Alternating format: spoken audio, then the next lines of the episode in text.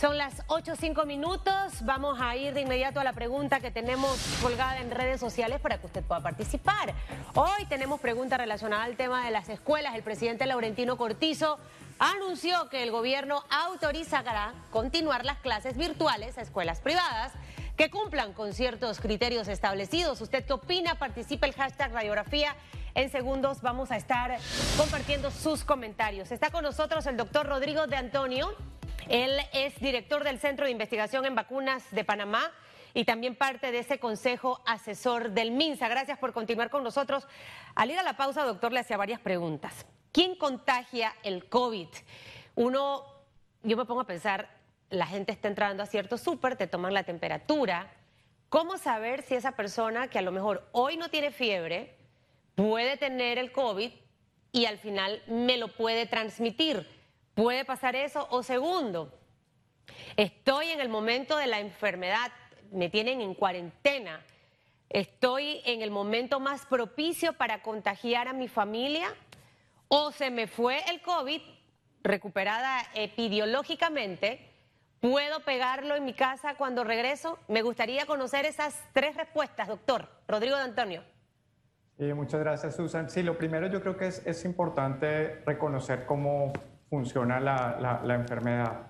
Eh, el gobierno lo que ha tratado de hacer y el MINSA ha tratado de identificar aquellos casos que están eh, teniendo síntomas. Para eso se hacen los controles tanto de temperatura, obviamente el monitoreo de aquellos que están con síntomas, porque tradicionalmente se conoce que es a través de las secreciones que ellos pueden tener, que es que transmiten como el virus. Entonces, lo primero es ahí conocer si hemos estado en contacto con alguien que haya tenido como esas características. Y ahí hay que definir qué es ese contacto. Ese contacto es un contacto que sea cercano, es decir, a, una distancia muy pequeña eh, y por un tiempo largo eh, de exposición. Ese es como el contacto más tradicional, nuevamente. Aquel que está con síntomas, me tosió, eh, habló conmigo muy de cerca, no tenía tapabocas, y me cayeron goticas a mí y yo me toqué los ojos o algo y eso hace que me dé la enfermedad. Ese es como el contacto más tradicional. Luego está, hay mucha discusión sobre si cuando yo estoy lo que se llama incubando la enfermedad, es decir, yo ya me infecté, pero todavía no estoy teniendo síntomas y ese periodo se ha hablado de que puede ser más o menos aproximadamente cinco días. En ese momento se sabe que la, carga viral, es decir, la cantidad de virus que yo tengo, puede ser más baja que cuando yo tengo síntomas, pero aún lo puedo transmitir. Para eso se hacen como algunos de los controles de medirme la temperatura y mirarlo, pero eso tenemos que saber que esos controles pueden o no ser completamente sensibles a detectar. Y es por eso que es ahí más importante en este momento que estamos todas las medidas que son lavado de manos permanente, porque este es un virus que en últimas eh, le, va, le va muy mal con el jabón, se lleva mal con el jabón. Entonces, cuando nosotros logramos lavarnos las manos bien y permanentemente, 20 segundos aproximadamente, usando un jabón eh, tradicional, eso nos va a evitar obviamente tener como la, posibilidad de, de tener como un, un, contacto, ¿no? Usted hablaba de la carga viral. Es decir, que eh, eh, se puede medir, se puede, o sea, saber que cuánto tengo de, carga en este, en este momento. A lo mejor mi sistema inmunológico estaba, no estaba tan débil. Estoy inventando cosas, doctor. Usted es el doctor, yo soy la inventora. Em, pero esa es mi teoría siempre. Eh, mi sistema inmunológico es fuerte, poco me enfermo eh, y a lo mejor a mi alrededor hay mucha gente enferma y yo no me enfermo. Em, eso ahí va un poco con el sistema inmunológico, pero si mi sistema inmunológico en ese momento, justo en ese día, por varios temas, en el caso de la mujer estaba con el periodo, em, estaba deprimido, estresado, obviamente todo eso te va afectando, ahí la carga va a ser distinta. Quisiera que me explicara un poco todo lo que le he mencionado, que usted es el experto aquí. Sí, no, es, un, es un punto muy importante. Yo creo que la pregunta es muy válida. O sea, cuando hablamos de carga viral, son partículas del virus eh, eh, que se pueden cuantificar, es decir, qué tantas partículas del, de ese virus yo tengo en mi organismo. Entre más partículas yo pueda tener, quiere decir que eventualmente puedo transmitirlo más. Y eso quiere decir que tan fácil fue como tú dices, el, mi sistema inmune permitió que se desarrollara y el virus empezara a replicar y generara mucha cantidad de, de, esas partículas virales. Eso es lo que llamamos como la, la carga viral. Las pruebas tradicionalmente moleculares pueden eh, eh, primero confirmar si uno lo tiene o no lo tiene, que es lo que se llama cualitativamente, lo tengo o no lo tengo, pero también pueden cuantificarlo, es qué tanto yo tengo de ese, de ese virus. Y eso es nuevamente muy importante porque yo entre más tenga, más capacidad puedo de transmitir. Y eso es como la, la, característica que tienen como, como este virus de, del COVID. Entonces es importante, obviamente existen factores propios de, de cada individuo para tener, permitir como que ese virus eh, genere como un entorno donde se pueda replicar aún más, eh, pueda generar una enfermedad más severa eh, y esos son factores que son del individuo, que pueden ser la edad, que tenga otras enfermedades de riesgo, que, esté estresado. Por eso hablamos de que obviamente hay que mantener como el ánimo alto en estos días. Así es. Porque todo eso obviamente nos favorece para que el virus viva mejor. Eh, y, y, eso es lo que precisamente no queremos que, no queremos que ocurra. Entonces es importante como tener la capacidad de, entender como ese concepto de que sobre todo cuando yo tengo síntomas es cuando seguramente puedo transmitir mayor cantidad de esas partículas virales y es por eso muy importante que esos casos que nosotros sepamos que estén teniendo síntomas logremos mantenerlos en aislamiento para que no propaguen más la enfermedad. Usted tiene la experiencia, lleva años en este tema y obviamente... Eh, nos puede hacer una, radiografía muy eh, balanceada de lo que hemos hecho nosotros como país para enfrentar este tema. Dado que muchos panameños en algunas ocasiones podemos ser muy críticos con nosotros mismos. Eh, qué extremistas hemos sido de tener cuarentena, de tener que ir a supermercados por sexo, por día, ahora fin de semana en cuarentena. Sin embargo, tenemos un 49% de pacientes recuperados entre clínicamente y epidemiológicamente y, pareciera que los esfuerzos que estamos haciendo, doctor, pudieran ir aplanando poco a poco esa curva de contagios. Entonces, para que usted nos haga esa, esa radiografía, ese análisis de lo que hemos hecho hasta este momento como país, el tema, por ejemplo, también de la ley seca con el tema del licor, que también ha recibido críticas, somos el único país en el mundo que... Entonces, al final, ¿esto es en positivo o en negativo? Sí, es, una muy, buena pregunta, Susana. O sea, el, tiempo de respuesta de Panamá yo creo que ha sido reconocido internacionalmente, de que fue de las respuestas más tempranas desde que se reportaron los primeros casos. Esto que incluyó cierre de escuelas, aislamiento de personas de la tercera edad o de adultos mayores, eh, em, empezar a fomentar lo que fue el teletrabajo, posteriormente el cierre de aeropuertos, posteriormente el toque de queda y hasta llegar a la cuarentena.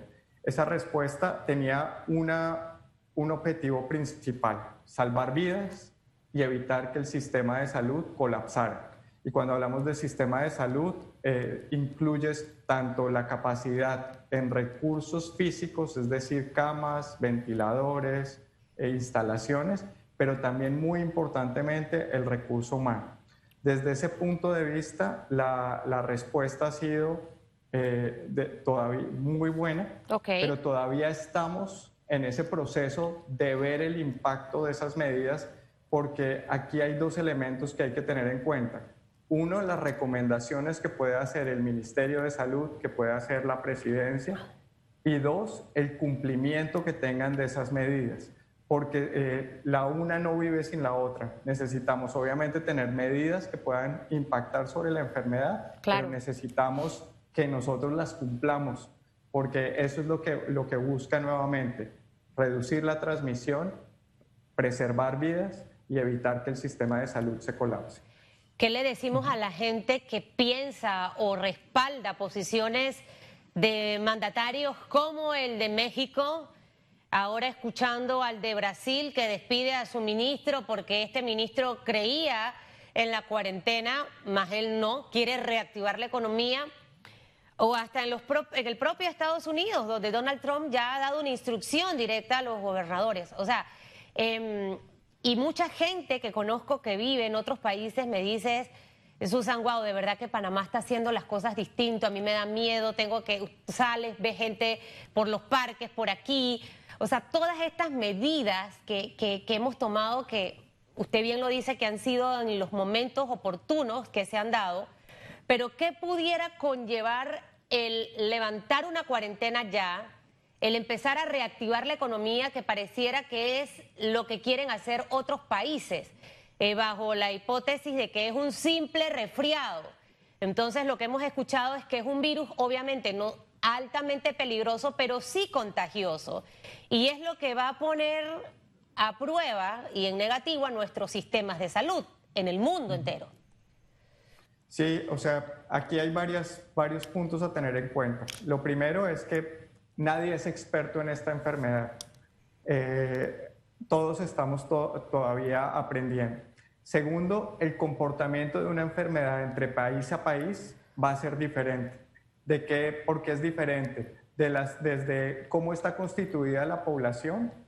Eh, es decir, hay países que tienen la gran mayoría de sus, de habitantes eh, son mayores de, 60 años, mientras que hay otros países donde la mayor cantidad de sus, habitantes son eh, población que son más, más jóvenes. Entonces, ese es el primer factor que hay que considerar. Segundo, cómo, nos, eh, cómo es el patrón de, de, relacionamiento social. La actividad económica entre, entre un país y otro puede ser diferente cómo es la forma de interactuar culturalmente. Y aquí es importante la forma como, por ejemplo, en Panamá eh, nosotros eh, nos, eh, tenemos cierta actividad social que incluye reunirnos, salir, tener restaurantes, abrazarnos, darnos besos. Entonces, todas esas cosas son factores que se deben tener en cuenta para tomar una decisión diferente en un país versus lo que hace el otro.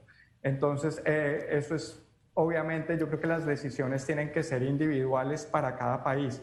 Por eso tú mencionabas antes, aquí eh, una de las primeras medidas fue el, tema del licor. Eh, y eso obviamente vino acompañado porque es, una parte de una conducta social, de una conducta cultural que podría favorecer obviamente el incumplimiento de las medidas de cuarentena por un lado, pero también la forma como se. Todos con un poquito de, licor nos ponemos más, más cariñosos, como dicen. Y eso en este momento no es lo ideal, sobre todo eh, con la intención de, que tenemos de evitar que, que, el virus se propague, ¿no? Eso es como lo más importante. Entonces yo creo que cada país tiene que ir revisando lo que, lo que, puede, lo que puede hacer dependiendo de las características que tenga. Bueno, y es que el alcohol, aparte de poner algunos cariñosos, a otros los pone violentos. Violentos. Eh, la reacción del alcohol en los seres humanos es distinta y creo que válida esa explicación de las realidades de, los países. Aquí en Panamá todavía estaba empezando esto y me acuerdo que yo saludaba, oh, ¡ay! se me olvidaba el tema del beso, porque somos así los panameños. En Europa eh, se acostumbra mucho el tema de los dos besos, así que me imagino que por eso no hemos escuchado a Europa hablar de empezar a reactivar la economía y levantar la cuarentena. Todo lo contrario, hemos visto la posibilidad de que se extienda. Lo dijo el presidente de Francia. ¿Cuándo pudiera, y sé que esta, esta pregunta usted no me la va a responder, pero sé que mucha gente se la está preguntando. De hecho, sé que la ministra Rosario Turner le presentó al presidente Laurentino Cortizo un plan, un esquema de un posible proceso de levantamiento de cuarentena en un momento dado. Algunas empresas hablan en mayo, junio, va a ser complicado, esto a lo mejor julio. Eh, obviamente depende de nuestro comportamiento, pero si obedecemos las instrucciones y la curva famosa esa que usted a veces presenta en las conferencias, se mantiene en los estándares normales, cuando pudiéramos poco a poco ir regresando a nuestra cotidianidad, y el segundo escenario es, si no hacemos caso y no obedecemos, esto pudiera tomar cuánto tiempo para que la gente pudiera entender, sin hablarme de fechas, doctor eh, Rodrigo de Antonio, que no lo quiero comprometer. Sí, no, el, punto más crítico, o sea, el, levantar la cuarentena, al igual que cuando se implementó, requirió la planificación y de realizar como las medidas. Hemos visto al presidente que dijo, desde febrero se estaban discutiendo ya planes de cómo se iba a hacer lo del COVID. Entonces, claro, ahora también ya estamos, eh, o el gobierno está en el proceso de planificación de cómo levantar. ¿Cuál es el tiempo cero para decir eh, estamos llegando a, ese momento donde podemos eh, levantar la cuarentena.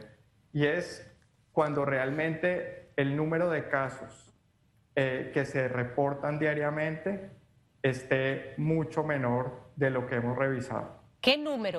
¿Cómo qué número, doctor? Lo interrumpo allí. ¿Cómo qué número? Yo un día me puse contenta, no sé si fue martes o miércoles que hubo 72 casos. Ese día salté cuando escuché a Lourdes, a la doctora Lourdes decir ese número. ¿Qué número eh, pudiera ser ese? Sí, el número del que estamos hablando es algo que se llama el número reproductivo efectivo. Ustedes han visto que lo hemos mencionado en algunas de las, de las ruedas de prensa. Ese número de reproductivo efectivo lo que mide es, al día de hoy, viernes, cuántas personas a cuántas personas que se puede, una persona que tenga el que sea positivo se lo puede transmitir. Cuando ese número está por arriba de uno, es decir, que si yo, Rodrigo, tengo el virus, se lo puedo contagiar entre una o dos personas, quiere decir que yo no he controlado todavía la enfermedad. En este momento, las últimas estimaciones que tenemos es que estamos todavía a nivel nacional, porque hay diferencias regionales, estamos en 1.4. Lo que tenemos que hacer es llegar a 1 y mantenernos idealmente por debajo de 1. Países o provincias de otros países que han logrado eh, levantar la cuarentena lo hicieron cuando ese número reproductivo estuvo por debajo de 1. Eh, y lo hizo, no solamente no es llegar hoy viernes estoy por debajo de 1, pero mañana sábado me salgo a la calle y Debe sostenerse. a seguir se tiene que hacer de, de forma sostenida al menos dos semanas. Wow. Y a partir de ahí ya puedo empezar a hablar de que voy a levantar alguna de las medidas gradualmente, porque lo que yo quiero evitar es que nuevamente se disparen los casos, hospitalizaciones, muertes y se sature el personal de salud. 1.4, escuche muy bien, apréndase ese número, como cuando uno está en la escuela eh, estamos en este momento y necesitamos llegar a uno para empezar a ver eh, esa planificación de levantamiento de la cuarentena. A nivel nacional estamos en 1.4. Regiones del país, doctor, que probablemente son las que tienen eh, ese número en 1.4, que son las que no están obedeciendo y es en donde estamos viendo que una persona está contagiando a más. ¿Cuáles serían las, esas áreas ahorita mismo más sensitivas? Sí, en este momento las áreas críticas son Darién, Colón, Panamá Este, que están incluso por encima de ese 1.4. Luego tenemos las que están muy cercanas de ese punto 4, que es obviamente la Panamá Metro, eh, Panamá Oeste, aunque existen incluso en Panamá Oeste algunos focos, hemos oído hablar a la, ministra de Arraiján, por ejemplo, eh, que todavía están, eh, están eh, están en ese nivel de 1.4. Okay. Mientras que tenemos algunas otras regiones que están mucho más cerca del 1, pero eh, están en un momento diferente porque la, evolución de la epidemia empezó en esas regiones hace menos días de lo que empezó en, en Panamá Metro, por ejemplo. Entonces, Chiriquí y Coclé están, parecieran que están en un nivel menor, pero en este momento ninguna región ha logrado llegar a la meta de las que han reportado casos. Ahora, escuchaba ayer y veía un mapa en Telemetro Reporta, eh, el caso específicamente de Los Santos, de, la región de Azuero. Y, ojo, eso es para también matar un poco la, tesis de, mucha gente con el tema de los benditos carnavales, eh, que fue el foco de transmisión. Y el número de, de Los Santos es muy bajo. Sin embargo, en el área de Coclé, es demasiado alto. Sí, eh, tenemos diferencias regionales. Nuevamente, ahí influyen desde, desde, este es un virus que, por ejemplo, tiene un comportamiento eh, muy relacionado con la forma de contacto social. Entonces, obviamente, algunas de estas regiones donde la actividad pueda ser menor en cuanto a ese contacto, interacción día a día, eh, obviamente puede influir. Segundo, el mismo cumplimiento de las medidas de cuarentena. Y esto yo creo que ahí es importante ver que hemos visto diferencias eh, por regiones, por áreas y también por días. Eh, hay, unos días, eh, si la meta es tener días como el sábado y domingo pasado, donde realmente yo creo que hubo un compromiso de la, de la, de la, de la población realmente para alcanzar y evitar estar, estar en la calle, ¿no? Ahora, eh, mientras tanto, en otros días, eh, yo no lo veo así, ¿no? Eh, yo vivo cerca aquí a la vía Israel y lo sé por el movimiento de carros que hay todos los días de cuál es un buen día o cuál es un, un día en que no está tan buen cumplimiento. Y lo reporta el ministro Pino todos los días, o sea, 600, 700 arrestos diarios por incumplimiento eso no nos, no nos ayuda, ¿no? No, y al final en la vida hay que ser consistentes en todo. Tú no puedes ser buen estudiante hoy y la otra semana y después baja. No, en tu trabajo. Entonces, eh, tendemos a ser muy inconsistentes en las cosas y creo que ahí está la clave. Eh, eh, podemos llegar a ese 1%, doctor Rodrigo de Antonio, con los cuidados. Obviamente no vamos a tener vacuna, obviamente en este momento estamos en un proceso de aprendizaje en el mundo entero hasta con tratamientos, pero es posible llegar a ese 1%. China llegó a, esos mismos porcentajes para empezar a levantar la cuarentena. Sí, China alcanzó a estar en punto 3 y esto, eh, y perdón Susan, más que un porcentaje, realmente es, es, un cálculo que es medio complejo, es como una fórmula de matemática, que lo que al final lo que llega uno a la conclusión es a cuántas personas se le puede transmitir eh, cada caso que se presente. Entonces, eh, es, más que un porcentaje, es realmente el concepto de a cuántas, de qué tan rápido se propaga eh, la, infección. Entonces, China llegó a 0.3. obviamente, si uno no hace nada y la población toda se infecta, ya no van a haber personas susceptibles y seguramente se llegaría como a un nivel igual el problema es que eso nos costaría muchas vidas, que es lo que buscamos e-, evitar. Eh, entonces, yo creo que el, camino es el adecuado, pero necesitamos reforzar el, tema del cumplimiento. Hemos hablado de que tanto esta semana como la próxima son críticas, son críticas para realmente ver si vamos a eh, alcanzar ese indicador que estamos buscando para obviamente prepararnos para eh, eventualmente realizar eh, levantamiento de medidas de, cuarentena, eh, pero esto tiene que ser basado en la evidencia. Y la evidencia, que es lo que están usando para la toma de decisiones, es en este momento se reduce como a tratar de alcanzar como ese número de reproductivo efectivo que evite la transmisión de la enfermedad. Bueno, y lo dijo aquí hace 15 días o más el doctor Javier San Llorens. El 15 de abril era una, una, una fecha importante para Panamá porque ahí vamos a ver el comportamiento y lo reitera usted.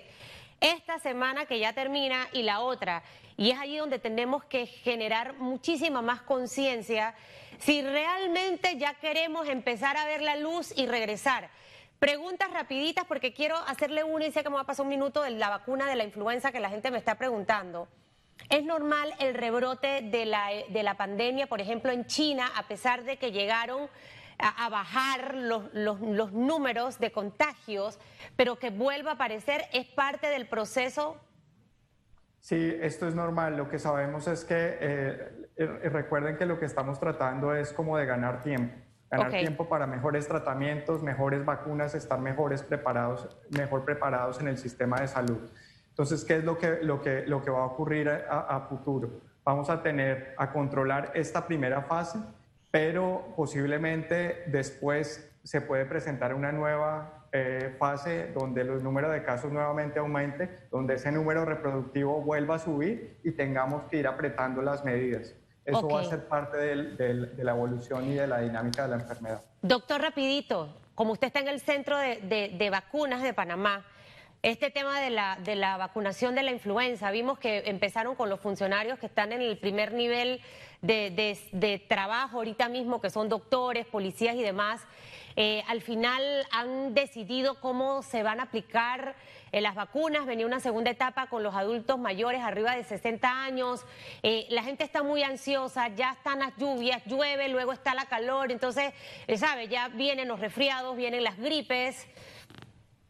Sí, se está trabajando en un plan que va a ser obviamente enfocado en los grupos de riesgo, pero que permita que evite tener aglomeraciones, porque las campañas como se hacían los años anteriores no va a ser posible. Va a ser un plan que tiene que ser eh, muy bien organizado, con eh, llegar a algunos de la población en riesgo, pero también facilitar que puedan llegar a varios centros eh, de una forma organizada. Es clave la vacunación contra influenza porque sabemos que puede haber coinfección claro. con COVID y, que la influenza de por sí causa hospitalizaciones y causa muerte. Entonces necesitamos hacerlo lo más temprano antes de que empiece a circular la influenza también. ¿Cuándo se pudiera saber de ese plan? ¿La próxima semana? Porque ya las vacunas están aquí. Sí, entiendo, el ministerio lo va a estar anunciando esta semana. El plan fue sobre todo personal de salud que están ahí en el frente de batalla.